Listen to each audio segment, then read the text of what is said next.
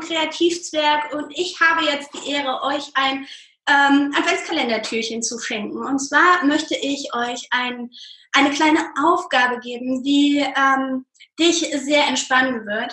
Und zwar geht es darum, dass du dein Jahr 2020 jetzt auf ganz besondere Art planen darfst. Und zwar darfst du einmal überlegen, welche Gefühle du nächstes Jahr ganz, ganz oft spüren möchtest. Und äh, darfst dir dann Gedanken darüber machen, wie du diese Gefühle in dein Leben bringen kannst, was du im Kleinen tun, tun, kannst, um ähm, dich immer, immer mehr in diesem Gefühl zu üben.